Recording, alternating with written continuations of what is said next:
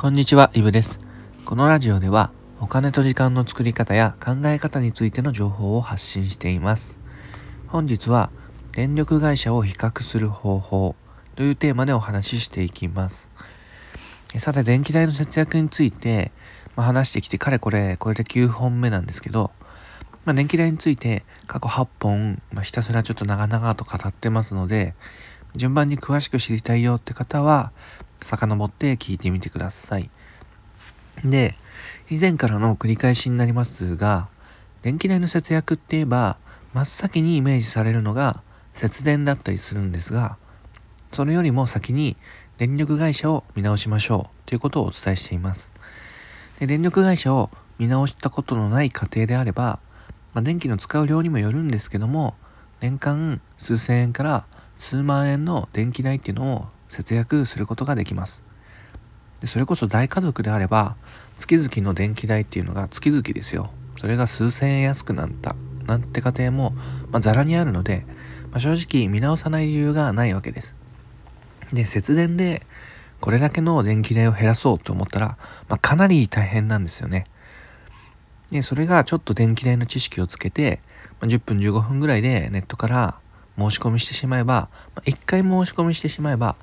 今まで通り電気を使っていようが勝手に電気代が毎月安くなるので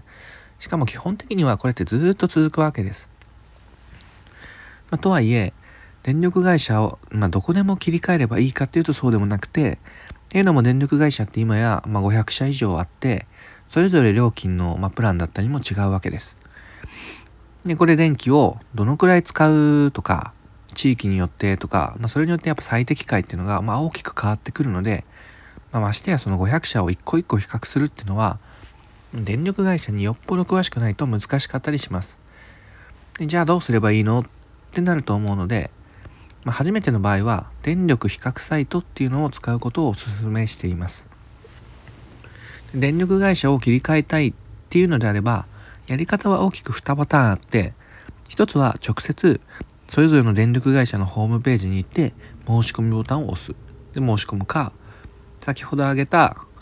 電力比較サイト経由で申し込むか、まあ、この大きく2つに分かれます。で簡単でかつ電気代を万人が安くできるってなると、まあ、どうしても後者になってきます。じゃあ電力比較サイトって何かっていうと簡単に言えば、それこそ何百社ってある電力電力会社の中から自分の家庭に合った自分の生活スタイルに合った電気料金のプランってのを、まあ、一括で比較してくれるサイトのことです。まあ、よくありますよね。なんか一括見積もりみたいなサイト。まあ、そういった類のサイトです。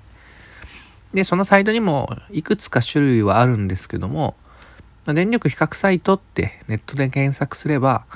まあ、おそらく多分一番上にはエネチェンジっていうのが出てくると思うので、まあ、今回はエネチェンジで説明していこうと思います。まあいろいろあるんですけど、やっぱりこのエネチェンジが、まあ、現状だと一番見やすくて使いやすいかなと思ってます。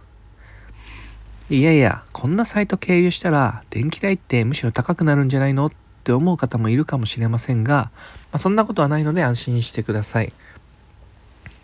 まあ、これ直接電力会社のホームページから申し込もうが、この電力比較サイトのエネチェンジ経由で申し込もうが、電気代の料金プランっていうのは変わりません。っていうのも、エネチェンジとかこういった比較サイトっていうのは、まあ、簡単に言えば僕たちに電力会社を紹介することで、その紹介された電力会社から紹介料をもらうっていうビジネスモデルになります。結局、電力会社って何が利益になるかって、まあ、ずっと電気を契約してくれて、ずっと電気を使ってくれればいいわけですよね。で、まあ一回契約したら基本的にはしばらくは使ってくれるじゃないですか。まあよっぽど悪いやつじゃなければ。で、電気を使ってくれる人が増えれば、電力会社っていうのは嬉しいわけです。だから、エネチェンジに、まあ、広告を掲載するみたいなイメージですかね。エネチェンジにお金を払って、その比較サイトに載せてねって、仲間に入れてねっていう感じでお金を払って、なので、まあ僕たち、契約する僕たちには、その負担は回ってこないってわけです。エネチェンジでやることっていうのは至ってシンプルで、まあ、自分の住んでる地域だとか、まあ、今契約してる電力会社の情報だとか、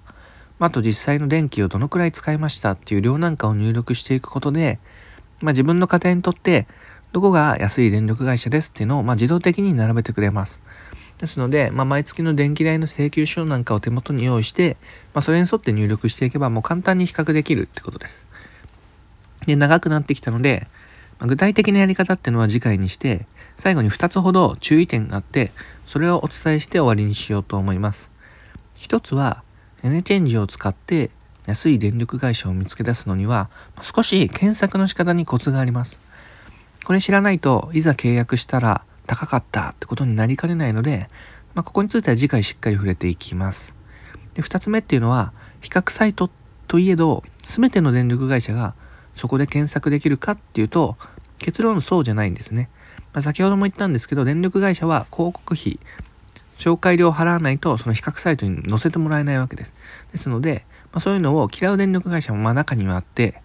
でもちろんエネチェンジに乗っていない電力会社でも電気代がさらに安い会社だったりそういったプランだったりっていうのも、まあ、実際はあるので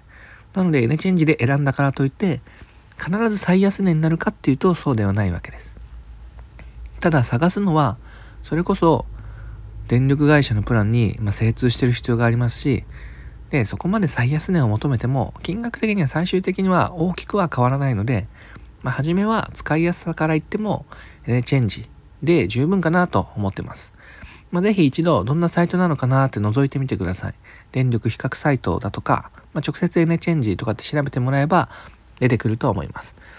ということで本日は電力会社を比較する方法というテーマでお話しさせていただきました。それでは良い一日をお金と時間の作り方のイブでした。